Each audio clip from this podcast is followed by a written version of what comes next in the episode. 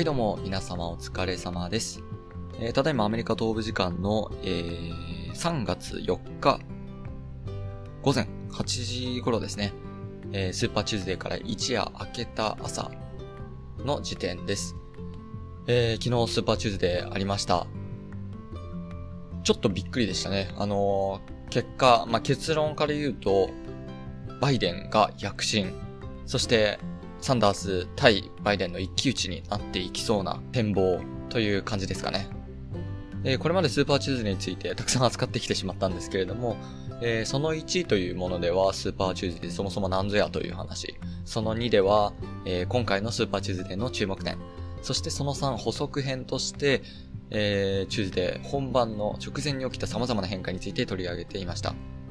そして今回スーパーチューズデー結果編というか速報編というか、でお話ししたいと思います。あのー、一夜明けたばっかりで、僕もあんまり、あの、詳しくは、情報、勉強していないので、あの、もしかしたら数字だったり結果、間違ってるかもしれませんし、今後変化があるかもしれません。注目点でですね、前回お話、僕が考えていた、サンダースがどれだけ突き放すか、どれだけ結果を出してくるかっていうところ、ここがまず失敗しました。そして一方で、えー、穏健派、中道派、モデレートとされるこのえー、中道派ですね。えー、バイデン、ブルームバーグ、そして、えー、降りたブティジェッジとクロブシャーですね。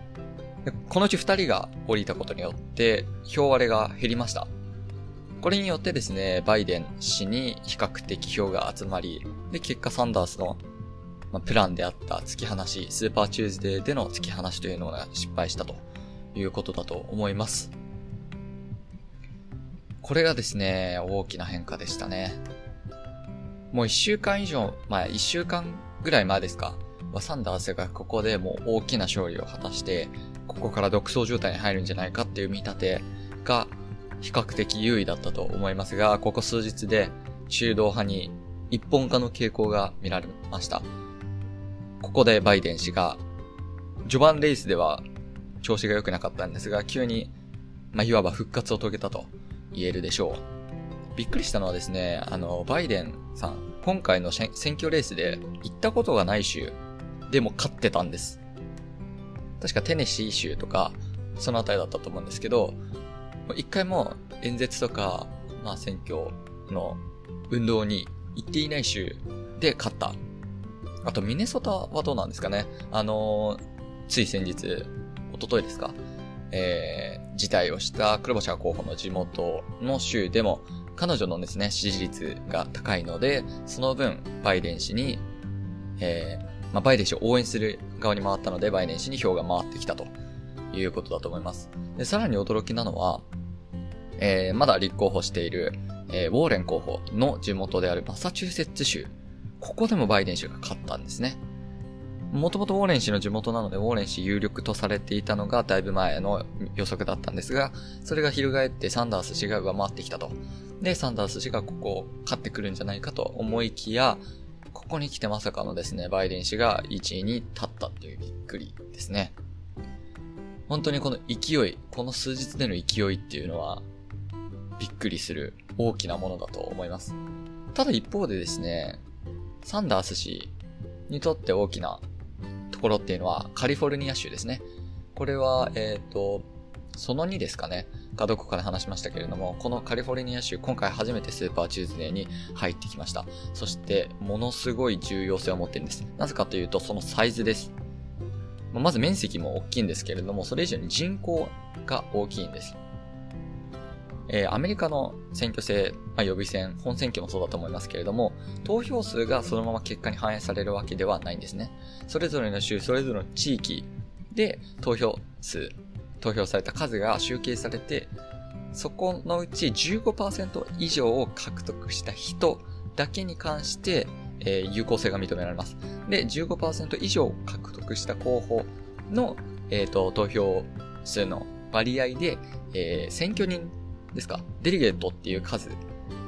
が割り振られます。で、このデリゲートっていうのが、えー、各州、各地域の人口比率に応じて、まあ、もともと数が定められてるんですけど、なので人口が多いところほど、えー、この割り当てられる人数が多いんです。で、えー、今回民主党の予備選では、過半数を得て、勝利、確実に勝利するには、約1900以上のこのデリゲートの数が必要とされてるんですけど、そのうちカリフォルニアはですね、えー、総計415ですか ?400 人以上、この州だけの持ってるんですね。なので、ここで勝つことがとても大事です。で、今回サンダースは、えー、1位に立っています。ただ一方で、ここでもバイデン氏はですね、もともとここで勝つ予測は立ってなくて、なるべくこの差を埋めようっていうところだったので、なぜかっていうと2位でもあの、比率に応じて配分されるから、差が狭ければ狭いほど、ロスが少ないんですね。ということです。なので、今回、バイデン氏の一人勝ちっていうわけではないんですけれども、えー、元々の予想に反して、サンダース氏の突き放しではなく、バイデン氏の躍進が目立つという形でした。今回注目したいところとしてですね、いつ投票したかっていう問題があるんですね。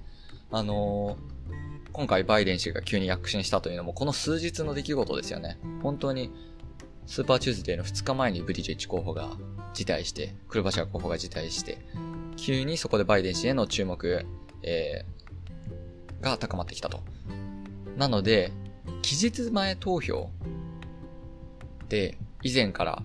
もう投票してしまっていた人と本番その日に投票した人のこの候補者に対するイメージっていうのは全く異なってくるわけですよね。で、今回火曜日なので、あの、働いてる人は投票に行けなかったりします。そうすると、期日前投票にかなり多くの人が投票していました。で、そういう人はですね、もうすでに辞退してしまったブチジェチ候補だったりに投票をしてしまっている例もあります。で、一回投票してしまうともうそれは変えることはできないです。なので、バイデン氏、期日前投票の、えー、投票数では、多分伸び悩んでるんじゃないかと思います。なので、あの、一定の地域では、期日前投票が多い時期ですね。ここではバイデン氏があんまり伸びなくて、えブルームバーグだったりサンダースの方が高かったりするところもあるみたいです。はい、次の注目ポイントで、世代ですね。やっぱりサンダース候補若、若い世代からの支持が高いということです。10代から40前半ぐらいまでですか。ここの支持率が異常に高い。一方でバイデン氏、中道派はそれ以上の年齢ですね。まあ、40代以降ぐらいの世代の投票率が、やっぱりサンダース氏より異常に高いと。ある意味で世代間闘争みたいな形になってるわけですね。まあ、候補者二人自体はですね、二人とも70代なんですけれども、誰が投票しているかっていうところで世代間闘争が起きているということです。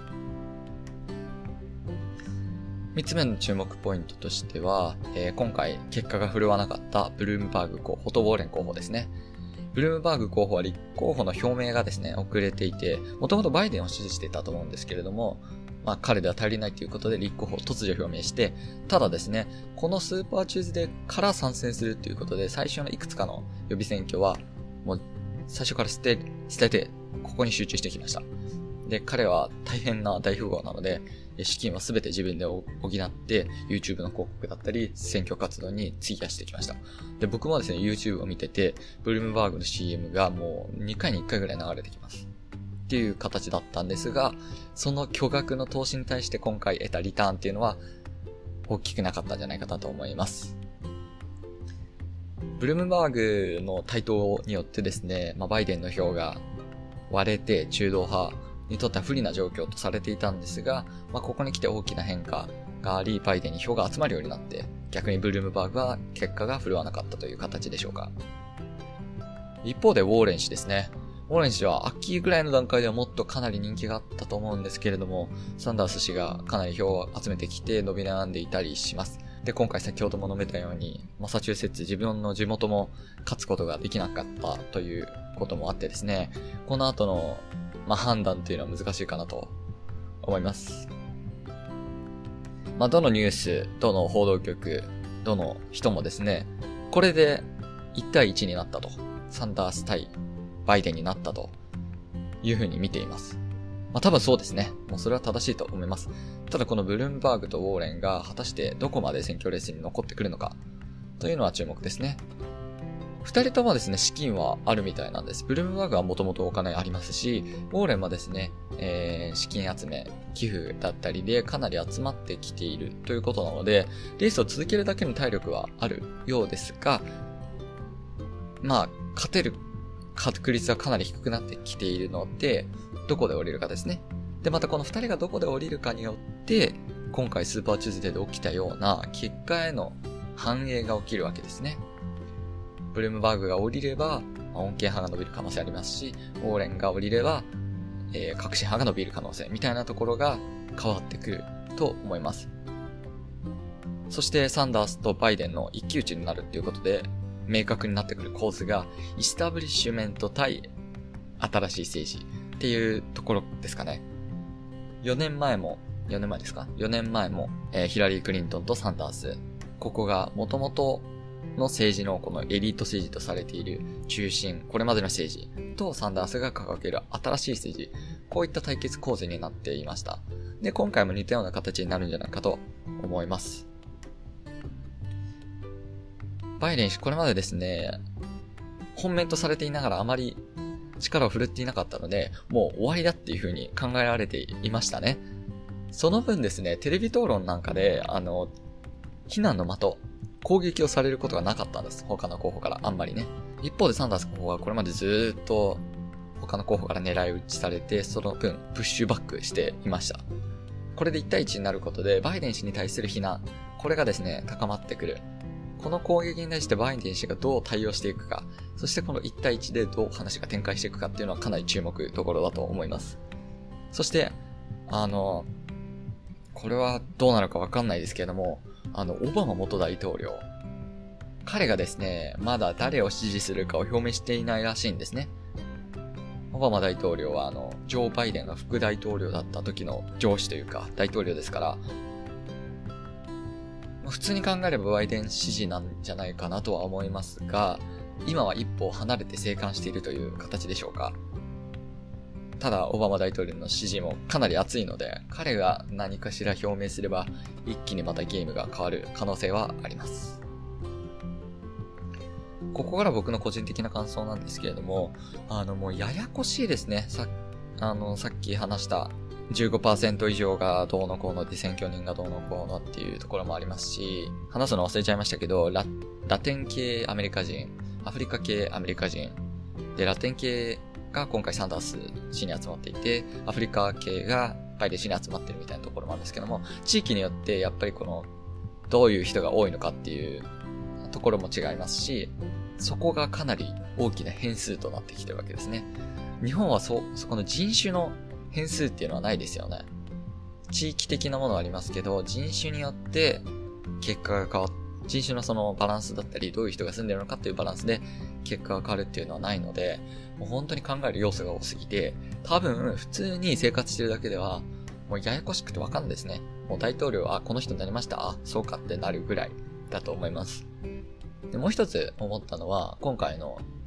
票割れなど等々に関して思いました。これであの、エスタブリッシュメント対、まあ、新しい、よりソーシャリズム、社会主義に寄ったスタンスの戦いになってきますけれども、これでどっちかが勝って揃えてトランプ大統領に挑むわけですよね。これを日本で想像したときに、今、何ですか、野党同士で、あの、戦ってると。で、結果出ました。で、じゃあこの結果で野党共闘していきましょう。で、与党に挑みましょうみたいな感じですよね。そういった意味ではですね、あの、日本もなんか、これ、あの、安直ですけど、これ安直ですけど、野党も先に予備選をやって、あの、どういう結果が出るのかって見てから野党共闘するみたいなのもあるんじゃないかなと思います。まあ、自民党はですね、もともと、あの、ハト派とかタカ派とかいたように、中でいろんなタイプがいるので、一つの党とはいえ様々な意見があって、その中でこういろいろあるんだと思うんですけど、野党は結構今は、細々としているので、ね、なんていうんですか。